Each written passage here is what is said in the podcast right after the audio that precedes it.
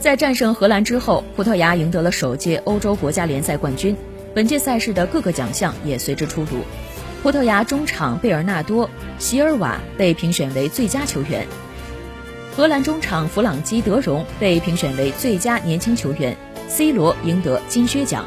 在首届欧国联出场四百五十分钟的贝尔纳多·席尔瓦，十六次创造机会，打入一球的同时送出两次助攻，传球成功率高达百分之八十七。在葡萄牙队内，曼城中场的助攻、铲断、突破以及创造机会次数都位居榜首。依靠在半决赛对瑞士一战的帽子戏法，C 罗以三球排名射手榜榜首，最终赢得金靴奖。